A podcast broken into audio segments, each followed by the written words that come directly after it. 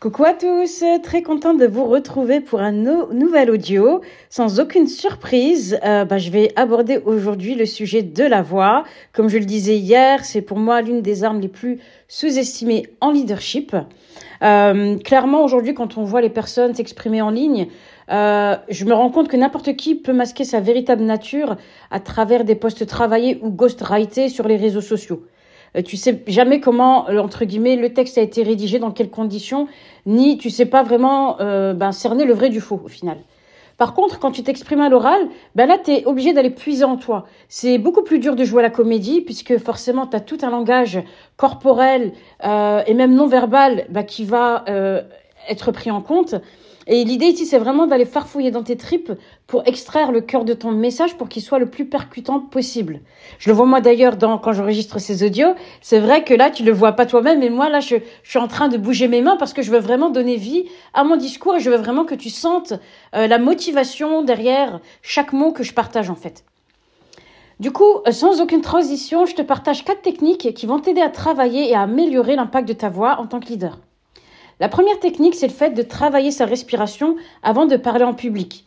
Tu t'en rends peut-être pas compte, mais ça aide vraiment tes muscles vocaux à se détendre et du coup à mieux maîtriser ton débit de, de voix.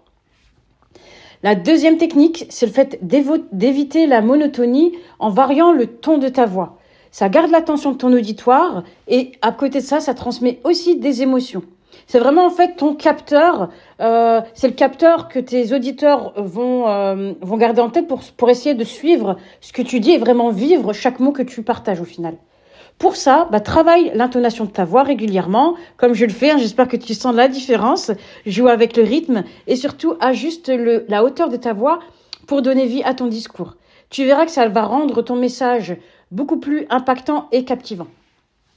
Troisième technique, c'est le fait de maîtriser la vitesse à laquelle tu parles.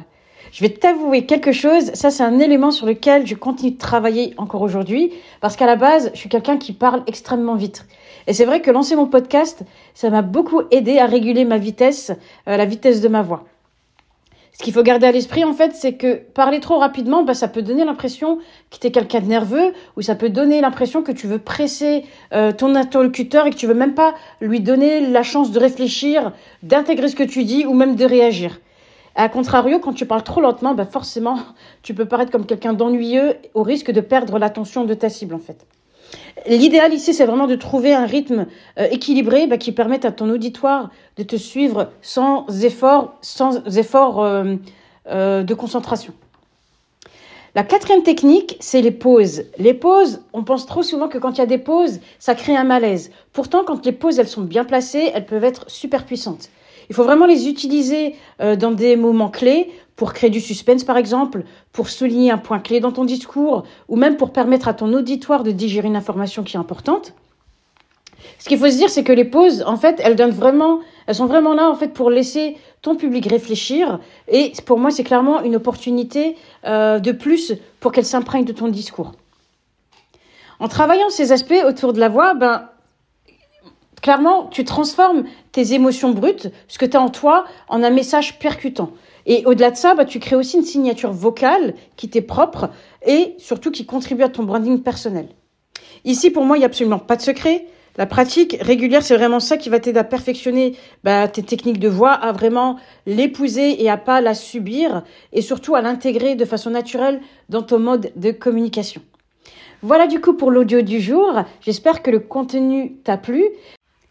Je te retrouve très vite pour un nouvel audio où je te partagerai d'autres astuces pratiques et des pistes de réflexion pour t'aider à développer ton potentiel de meneuse. Bye bye